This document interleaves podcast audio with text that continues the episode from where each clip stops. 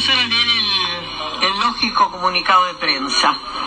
Abuelas de Plaza de Mayo comunica con enorme felicidad el encuentro de una nueva nieta, hija de Norma Cíntora, secuestrada embarazada de ocho meses, y de Carlos Alberto Solzona.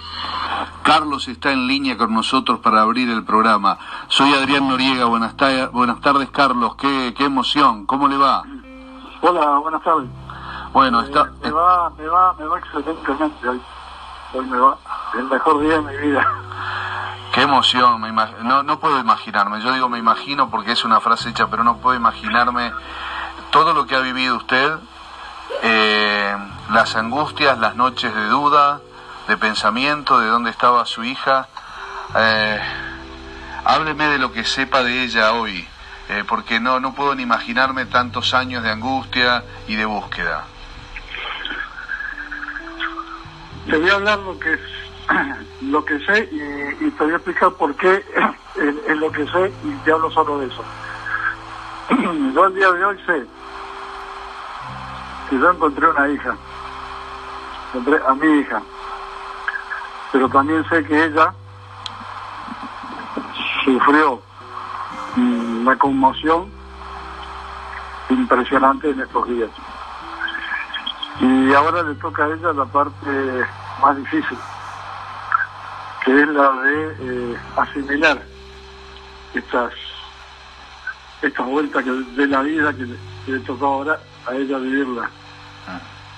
Y Como mi principal interés es de que eso sea de la forma más más conveniente para la continuidad de la vida de ella, tomé la firme decisión de no dar eh, ningún dato personal, particular, a- algo que tenga que ver con su intimidad de ningún tipo, sin siquiera, digamos, reflexionar a ver si se la paso o no de la raya.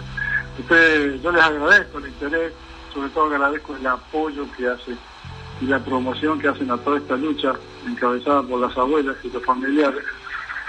Eh, pero... No, pero es entendible, eh, pero Carlos, este, créame que es en- absolutamente entendible para ella que es una mujer de ¿cu- cuánto ahora, cuántos años tiene, 32 años casi. 32 casi, 42. ah 42 ya claro. Sí. Ella que es una mujer ya de 42 años que tenía una vida hecha en, en, en España, ¿verdad?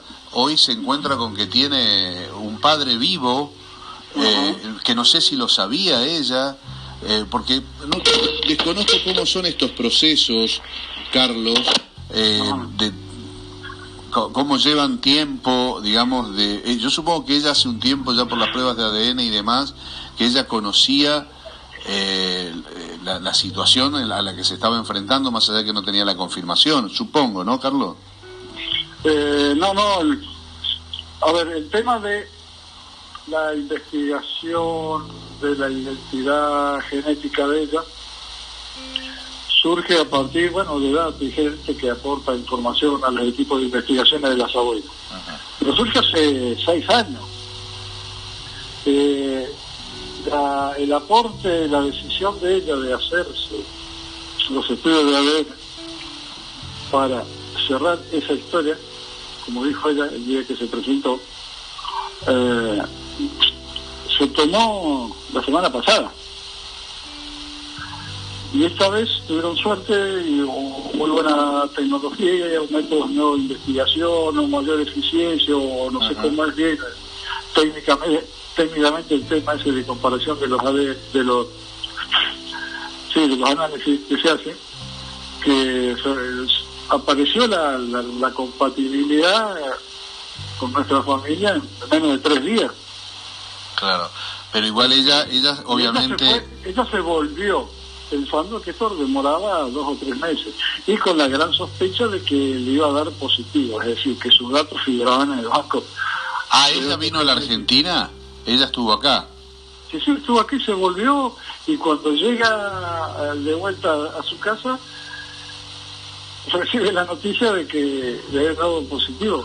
Y usted, perdóneme Carlos, y usted con ella, eh, cuando todavía no sabía ni se extrajo la muestra y demás, pensando que tal vez podría ser, ¿tuvo contacto con ella? No, no, no, no, no, no, de ninguna manera. El, el método de trabajo de las abuelas no solamente es muy respetuoso de la privacidad de las personas, sino rigurosamente científico. Ellos hasta que no tienen la certeza que, digamos, que no pueden afinar más, que hasta ahí se vea con lo que se sabe, y que bueno, que por ahora el resultado estaba acá, es decir, cuando no hay afinidad de más del 99,9%, eh, no comunican nada a nadie. Y yo estoy en contacto con mi abuela hace más de 30 años. Y a mí me informaron el lunes de tarde de que me tenía que presentar en abuela para, para una información que me tenían que pasar. Bueno, está, conociendo a abuela y todo, sabiendo que habían citado también a, mi hijo mayor, dice, está, esto es así. Y el dato me lo dieron ayer, martes, a la, que fue a las 3 de la tarde cuando llegué al local de abuela. Porque yo estaba en Santiago de Chile cuando me llamaron. Llegué ayer a las 3 de la tarde y me dieron los datos que había y a las 5 se hizo la conferencia de prensa, o sea que me agarraron bien blandito en la conferencia oh. Dios mío, claro. Sí, ahí lo, ahí lo estaba viendo recién en una grabación, vio que empezamos el programa con, con Estela hablando y usted ahí al lado.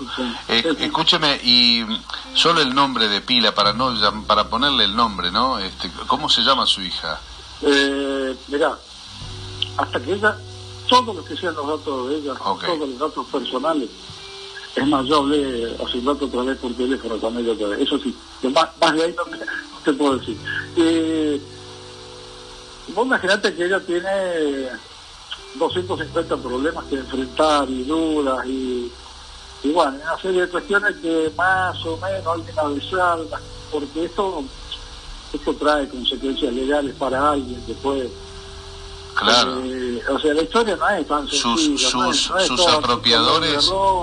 Carlos, no, no, créame que, créame que lo sé y yo le agradezco este, este diálogo, créame que lo sé, pero me parece que también eh, al fin y al cabo es un canto a la vida y a la justicia, no se lo tengo que decir a usted, ¿no? que debe estar absolutamente movilizado, pero sé que, que debe, es muy difícil para todos, por eso yo también quiero ser muy respetuoso y nada de lo que obviamente usted me pida de no hablar, lo hablaremos, pero eh, obviamente mi función también es preguntarle y usted me responderá hasta donde, hasta donde pueda y entiendo que no quiera ni, ni decirme el nombre y está muy bien que así sea, pero por ejemplo, sin saber Sabemos nada más que vive en España y que tiene una vida en España. Y que usted ni siquiera tuvo la suerte de poder ponerle un nombre porque ella, que es una mujer, su hija, nació en cautiverio. Eh, y, y, Norma Cíntora desapareció y usted ni siquiera pudo hablar con Norma.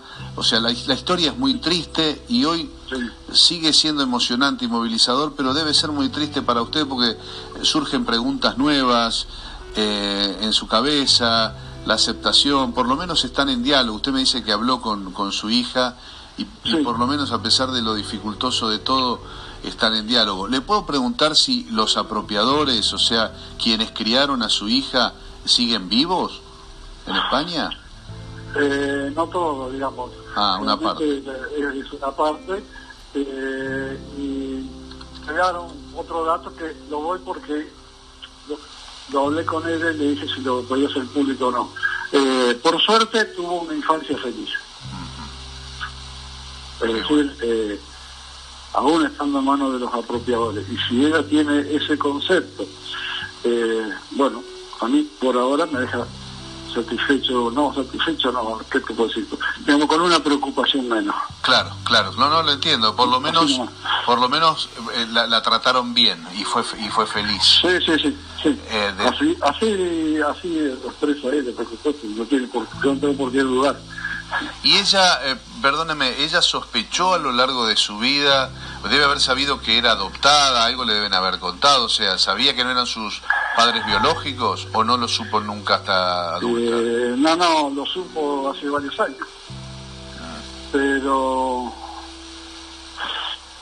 eh, no supo que era apropiada de presos políticos desaparecidos cuando sospechó que podía ser ahí, empezó a temer, digamos, por las represalias que podían caer sobre sus apropiadores, que eran sus padres, digamos, ah.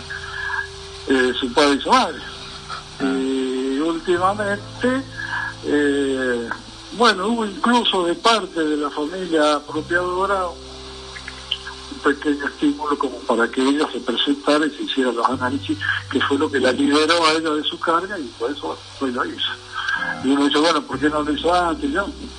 ¿Sabes por qué? ¿En qué momento lo hizo? Cuando fue madre. Ahí se decidió. Que es algo que yo me había anticipado a mi Estela de Carlota hace varios años atrás. Me dice, mira, a partir de cierta edad, este, las mujeres cuando sean madres y tengan dudas se van a venir a presentar. Y este fue uno de esos casos. Eh, presentarnos a empezar un caso de verdadera identidad, porque Claro. si no es una mochila pesada que transmiten a, a sus hijos. O sea, Carlos, que es abuelo también usted. Soy abuelo, ¿sí? Y, y por, Otra par- vez, por parte de, abuelo, de Marcos ya... abuelo de Marcos también, Claro. así que ahora... Marcos, ¿cuántos, chi- Marcos, ¿cuántos hijos tiene? ¿Cuántos? Dos, varo- dos varones. a- así que es abuelo de dos varones. De- ¿Que también están allá en Córdoba con usted? Sí, sí, también corro. ¿Qué son hinchas viajando ahora para allá, para hincha de, de talleres? ¿De qué son hinchas los, los varones? ¿De Eh, Belgrano? Era uno de Belgrano y el otro, no sé, creo que un primo me lo hizo hincha de River. Y yo que soy bostero no lo puedo dar vuelta. Ja, Postero como yo, muy bien. Qué macana eso. Pero bueno, escúcheme, ¿y allá eh, ya, se, ya se enteró? Eh, ¿Es, es abuelo una o dos veces eh, de, de, de parte de su hija en, en España? Eh, sí, también soy abuelo múltiple. ¿Múltiple? Sí, hace más de una vez. Ah, o sea, más de una vez, pues está bien. Ya no, no sabemos allá si son, eh, sabemos si son eh, nieto y nieta o qué. Eh, sí, yo lo sé, pero no te voy a contar. No, Perfecto. Y aunque sea de qué equipo son allá, si se hicieron del Real, del, del Barcelona, ¿de qué son? Bueno, ah, ah, por ahí no, no estoy informado de eso. Es que tenemos no, no se me ocurrió averiguar eso. Todavía no llegamos a eso. No, no, Bueno, no. Bueno está esperando que, va, que, que, que un poco pase el tiempo, supongo que viajará usted para allá o no. Va, yo me, me Eh, tomaría un ya, ya, avión. lo, ya, lo, ya lo vamos a resolver. Está bien. Estoy, mirando acá los horarios bueno, porque para, sal- para salir mañana. ya, tampoco caer como peludo regalo, pero bueno, pero mañana que se ha pasado. Este, no, digamos que va evolucionando impensadamente de forma muy satisfactoria, para la alegría de co- conocidos y extraños.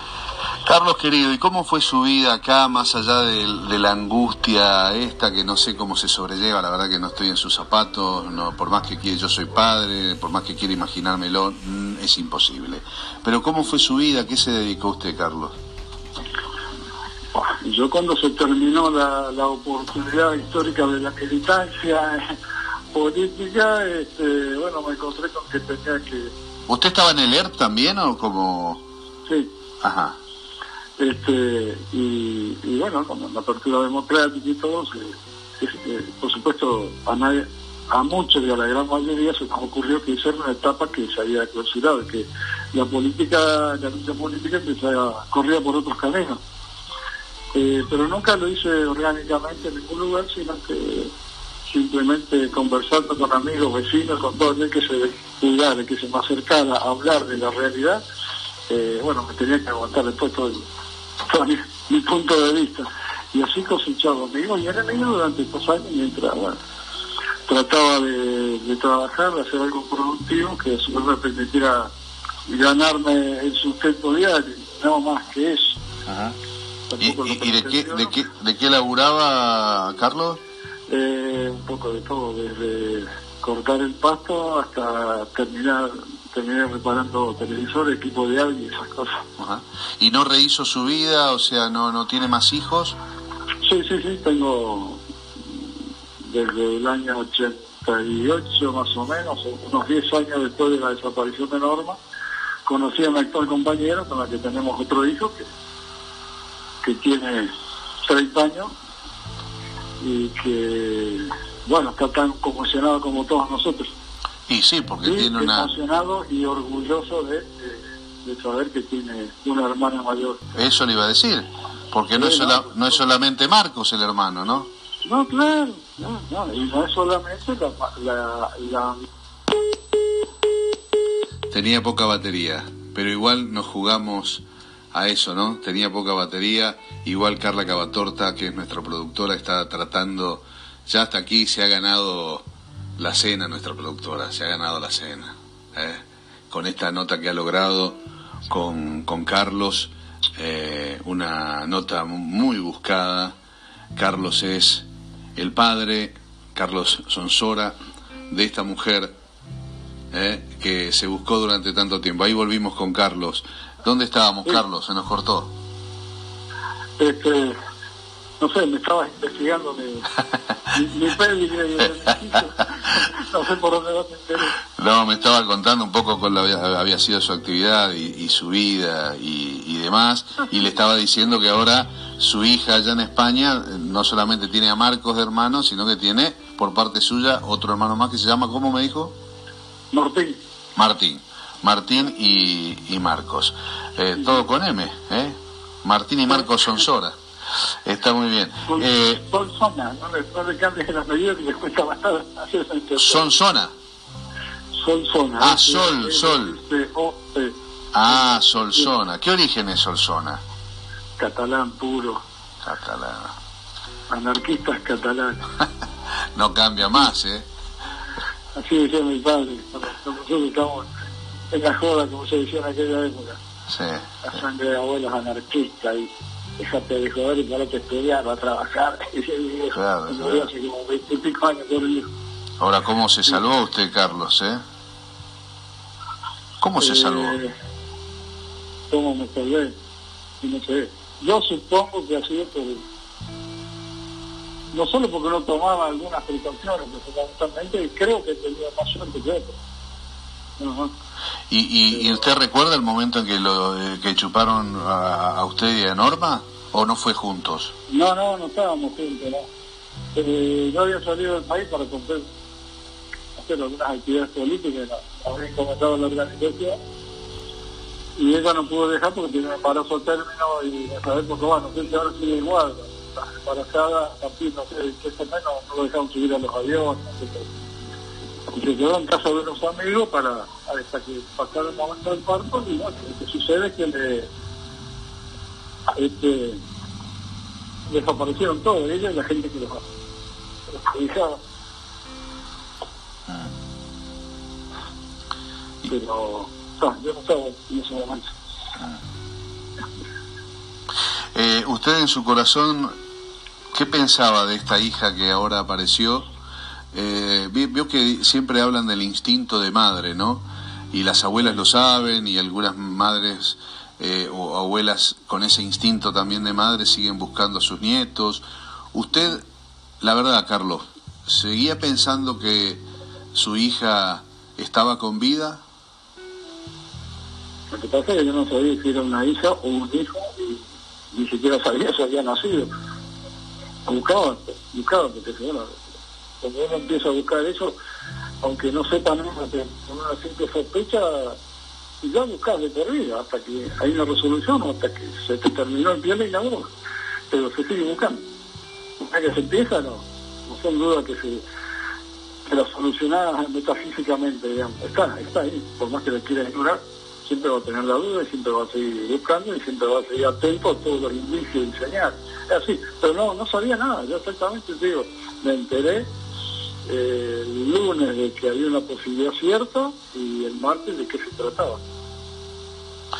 estoy hablando de, los 42 años de las últimas 48 horas. así fue, por eso el impacto. Ah. Usted, no sé, le estoy preguntando cosas por allí, pero en, en definitiva nunca dejó de tener una esperanza. Eh, y eso y eso es este, importante para un montón de gente que está todavía como usted, ¿no? Eh, sin saber, en las noches, no sé cómo, con el tiempo supongo que todo se acomoda, pero al principio debe haber sido muy duro pensar... No, se acomoda nunca. ¿Eh? No se acomoda nunca. Uno, lo puede meter en, segundo plano, como dicen en las nuevas tecnologías, durante un momento, rato, un mes, un par de meses, pero reaparece siempre. No, no no sé por qué, está, no conozco mucho de fisiología del cerebro humano, pero no me explico de otra manera, ¿no? Es parecida, Carlos, ¿Es parecida físicamente a, Norma o es más parecida a usted? Mm, mucho más a ella. Parecida a Norma ahí de, joven. Qué bárbaro, ¿eh? Para ella. Este, y ella debe haber pedido, no sé cómo funciona esto, ¿no? ¿Quién le avisó a ella? Es gente de madres. El equipo, de investigación de las madres con las que ellos habían entrevistado, porque le sucede a casi todas las personas que se presentan por un tema de, identidad genética, de duda y todo, eh, quieren saber qué puede pasar después eh, ante las distintas opciones de los resultados. Por todo eso en las abuelas hay un equipo muy, muy eficiente, muy responsable, que trabaja con mucha señal, que bueno, la, ha contactado, habían hablado con él, habían hecho este, conversaciones, sugerencias, algunas ellas lo aceptado y otras no, pero en todos los casos sucede prácticamente igual.